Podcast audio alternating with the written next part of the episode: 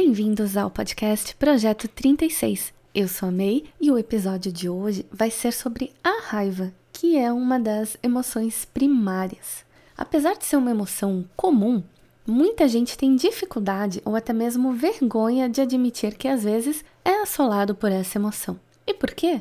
Porque muitas vezes essa emoção toma conta da gente em situações que são consideradas por outras pessoas irrelevantes ou desnecessárias mas eu sou uma fiel defensora das emoções e dos sentimentos e acho que nada pode ser invalidado. Afinal, se num determinado momento você ficou com raiva de algo, naquele momento, enquanto a situação acontecia, aquilo era importante para você. Pode ser que depois que você tenha se tranquilizado, você tenha mudado de opinião, tenha visto a situação com outros olhos e pode ser que você mesma chegue à conclusão: putz, exagerei. Pois é, acontece. Para certos grupos de pessoas, como a apresentadora desse podcast, que é Border, para quem sofre de transtorno explosivo eminente ou outros transtornos do humor, esses ataques acontecem com maior frequência e intensidade. E nesses casos, a pessoa precisa de ajuda profissional, pois a emoção pode transbordar e se transformar em violência. E não seria nada legal, né? Mas vamos falar melhor sobre esse tipo de transtorno num próximo episódio com um especialista que pode nos contar melhor como e por que isso acontece e como tratar.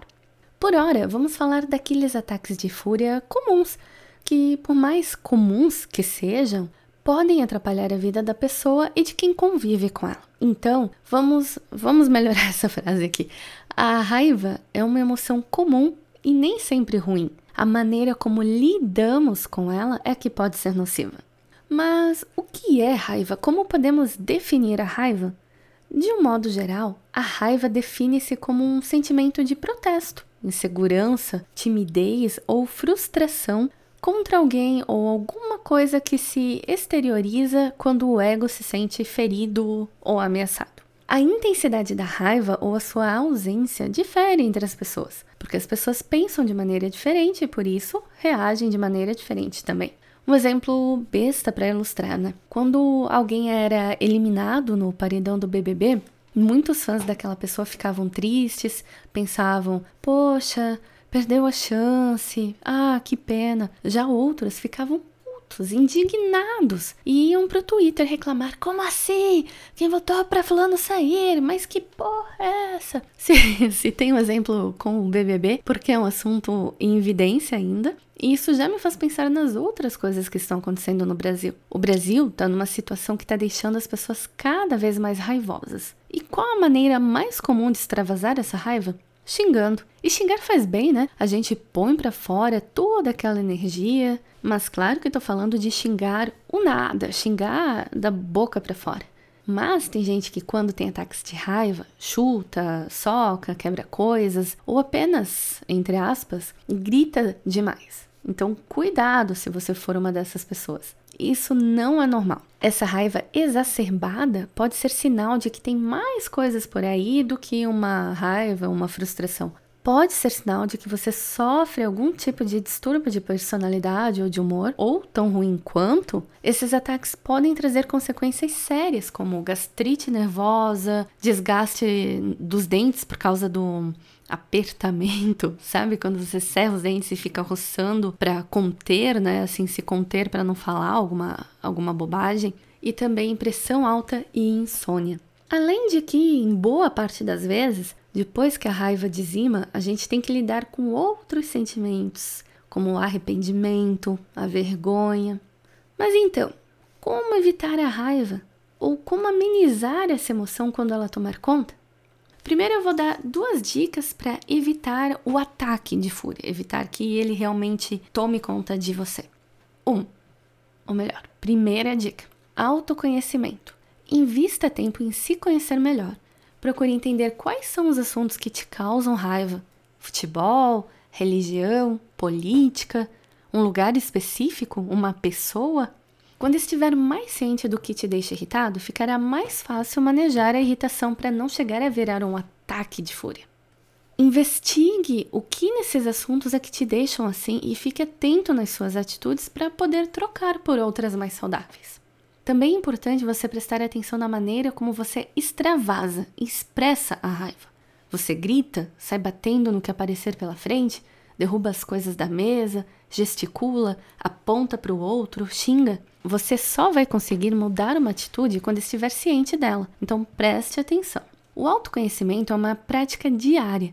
É só com o tempo que você vai se conhecendo e vai aprender a reconhecer causas e reações. Segunda dica: preste atenção aos sinais do seu corpo. Talvez você nunca tenha notado, mas nosso corpo dá sinais de que um ataque de raiva está chegando.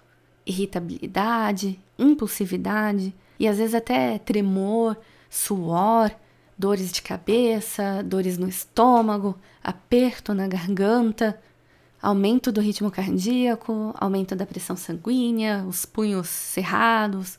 Comece a prestar atenção no seu corpo.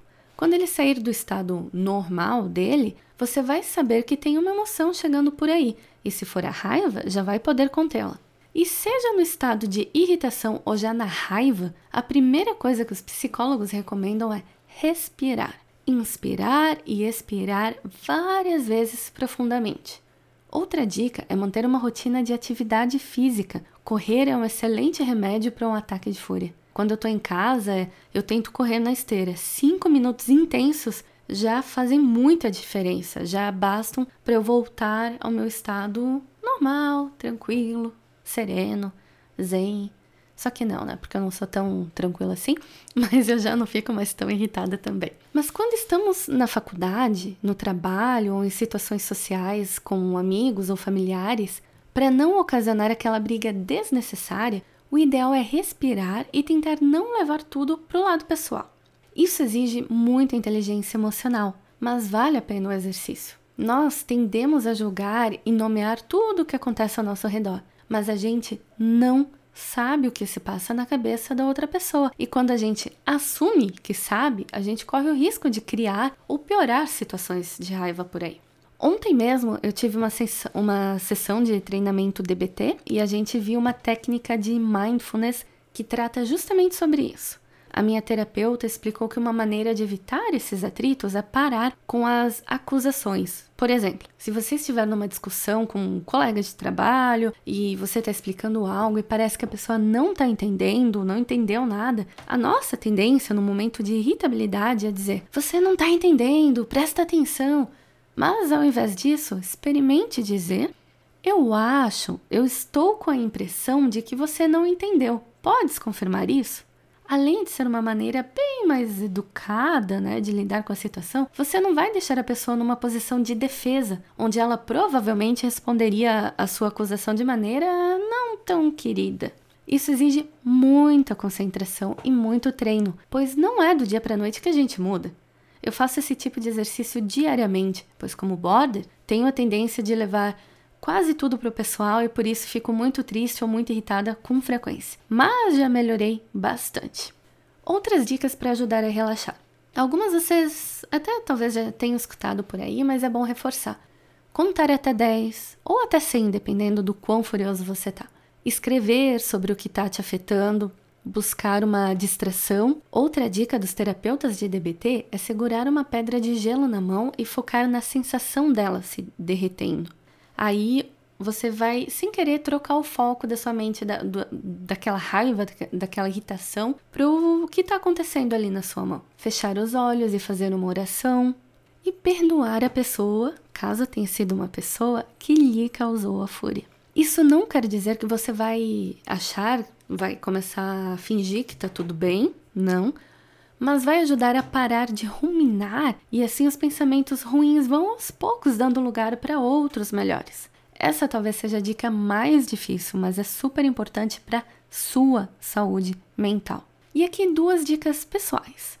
Para a galera que se irrita com coisas da internet, desde notícias de portais ou mensagens de WhatsApp, leu algo que te tirou do sério? Escreva. Escreva, leia, reescreva. Leia novamente, reescreva. Mas não envie nada na hora. Deixe passar algumas horas e depois releia. Se você acha ainda que vale a pena responder, daí mande. Mas na maior parte das vezes a gente sabe que não precisa estaria se estressando com alguma coisa à toa. E durma sobre um problema. Essa é uma expressão que eu não consegui traduzir direito pro português, é algo que eu aprendi aqui na Alemanha, que serve principalmente se a tua raiva envolve uma tomada de decisão. Deixe para resolver no dia seguinte. Ir dormir e pensar no assunto chatinho no dia seguinte faz ele ficar menos ruim. E nunca, jamais ignore a sua raiva.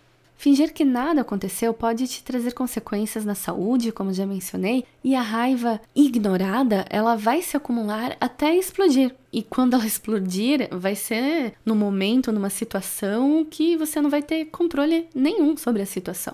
Vai ser um daqueles casos que a gente sempre chama de tarde demais. Então preste atenção aos sinais que seu corpo dá, aprenda a reconhecer a raiva chegando e experimente as técnicas até achar as que funcionem com você. O importante é a gente transformar um sentimento negativo em energia positiva. E aí, gostaram do assunto? Eu tô pensando em abordar aqui todas as emoções, ou pelo menos as emoções primárias, para a gente debater um pouquinho mais sobre elas. Agora corram lá no 36podcast no Instagram e me contem o que vocês fazem para evitar um ataque de raiva ou como conseguem se tranquilizar depois que a raiva já tomou conta.